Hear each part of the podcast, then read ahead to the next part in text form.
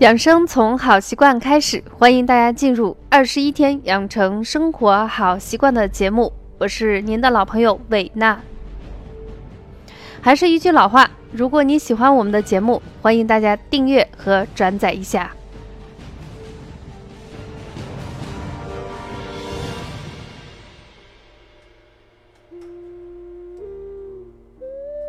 一说到中医，就不得不说和它有关系的两个字，一个呢是音乐的“乐”字，还有一个就是“酒”字。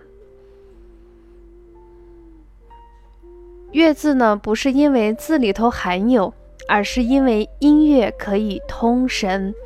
好的音乐可以让你哭，让你笑，轻而易举地把握了你五脏的七情，这不就是神？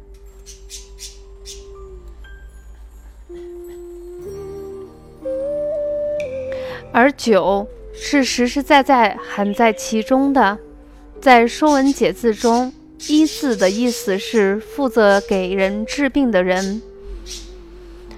在甲骨文中，“医生”的“医”字上面是个“义”，也就是旁边有一个小小的医生，右边有一个奴役的“役”的半边，表示很舒服的姿势。医生的性情就应该是这样。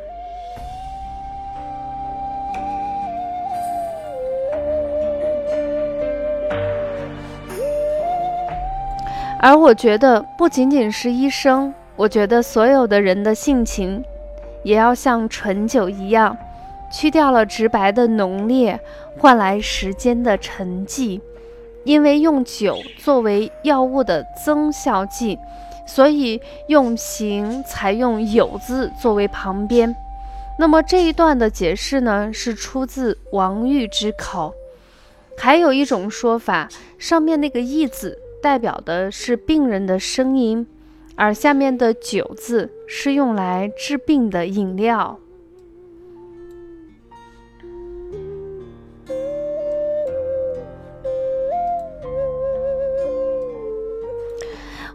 看到这里呢，我自己都乐了。古人的酒量还真是好呀，把酒可以当做饮料。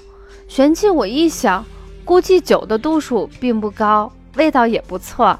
像我这样不胜酒力的人，兴许还能多喝几杯。那这个酒会是什么样呢？我就会情不自禁想到了米酒。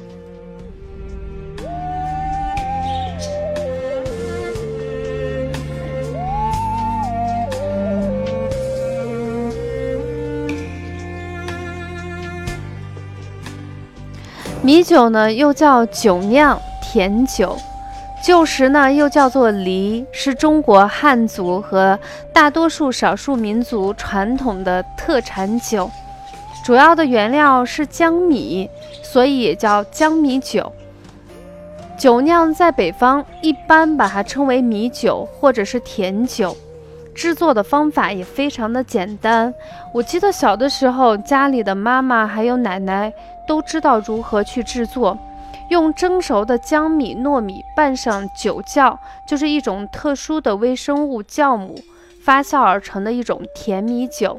制作的工艺非常的简单，口感呢香甜醇美，含有的酒精量极低，因此深受人们的喜爱。对于喝酒，许多古典著作中都有，比如《水浒传》里面，感觉动不动就有不说了，全在酒里面。太过生猛，不适合小女子的情愫。我还是比较喜欢这段《红楼梦》里的桥段。别扫大家的兴，舅舅若叫你，只说姨妈留着呢。这个妈妈她吃了酒，又拿我们来醒皮了。别理那老货，咱们只管了咱们的。玲姐，你就别住着他了，你倒是劝劝他，只怕他还听些。我为什么助他？我也犯不着劝他呀。你这妈妈也太小心儿了。往常老太太又给他酒吃，如今在姨妈这里多吃一口，料也不妨事。必定姨妈这里是外人，不当在这里的也未可定。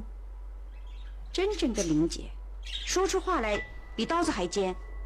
你这算什么呢？怎么样？感觉还是不错吧？其实后面还有一小段，我帮大家一起把它朗读完。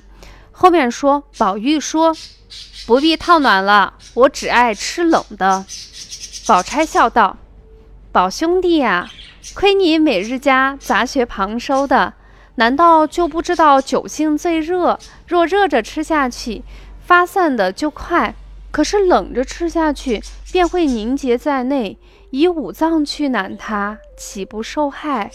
从此还要改了呢？快别吃那冷的了。宝玉听了这段有情理，便放下冷的，令人烫了方饮。其实原来我们才知道，米酒是要热热的喝下去。那白酒呢？现代人多喝白酒，对于白酒师傅加热热饮，其实已经存在了很多的一些意义。有人认为白酒里头的乙醇含量比较多、比较高，沸点比较低，将白酒加热很容易挥发，破坏了白酒的口感。但事实上是不会的，自古就有将白酒温热了喝的传统。白酒温热了能去寒，还能去掉一些有害的物质。所以从今往后，不妨我们也温着酒来喝一喝吧。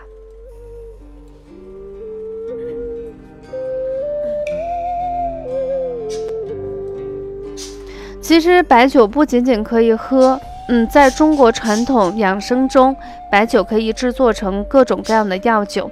当然，这个话题，我想以后和更多的朋友一起再分享。那么今天我们介绍的主角依然是米酒。我们今天一直给大家分享的是米酒，一直伴随着这个悠悠的古琴音乐，其实就是我们今天分享的主题，叫做米酒的今生风雅。那么，既然说了，我们米酒从它的产自以及它的源远流长，带有了诗人的情愫、将士的豪迈，还有我们小家小气的一种情怀在里头。那么，今天伟娜想给大家推荐的就是用米酒制作的一款非常好喝又有养生功效的膳食，叫做米酒当归红糖饮。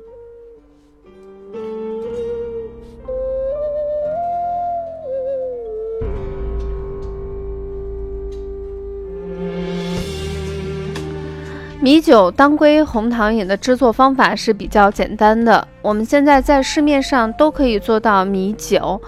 嗯，当归呢，我们选择的克数呢是六克就可以。今天我们推荐的这个当归呢，它不适合于我们的孕妇去喝，所以你不管用当归参还是当归须都可以。当归参呢有非常好的补血作用。当归须有非常好的活血作用，两个结合起来呢，它既可以补血，又可以活血。红糖呢，我们一般推荐大家可以选择云南的小碗红糖，它的那个就是原材料否呃比较好。除此之外呢，是因为云南这个地方的日照环境非常好，再加上经过一些传统的工艺，能够保留红糖里头非常好的功效。那么，这款当归米酒红糖饮，它的功效呢是美容养颜、补血养气、缓解痛经，还可以驱寒养胃，非常的好喝。当归在里头，就像我说的，既可以补血活血，同时呢，它还可以调经止痛、润肠通便。米酒的功效呢，很多人都非常清楚，它可以通调补虚，又可以养颜，在很多地方。米酒都是产后调理和通奶常用的酒制剂。红糖呢，它有微微的补血作用，促进我们人体的新陈代谢，特别适合经期的时候饮用。那么这款米酒当归红糖饮呢，特别适合女性在月经前的三四天服用，或者是月经后的一周去喝，有非常好的补血作用。那我们都知道，女生呢平时呢还是比较辛苦，特别是现在我们的女性在家呢维持家庭的平衡，在外呢也要维持工作社会的一个和谐。所以在这种情况下，这款汤这么好喝，为什么不多抽出一些时间和自己的家人一起分享呢？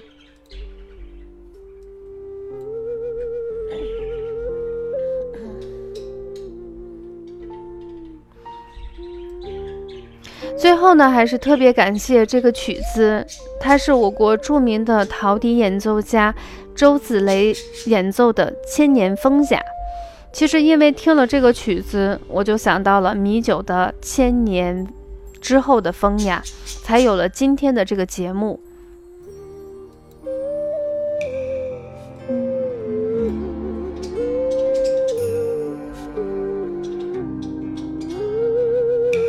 好的，伴随着悠悠的古琴音乐，我们今天的节目就暂告段落，下期节目不见不散。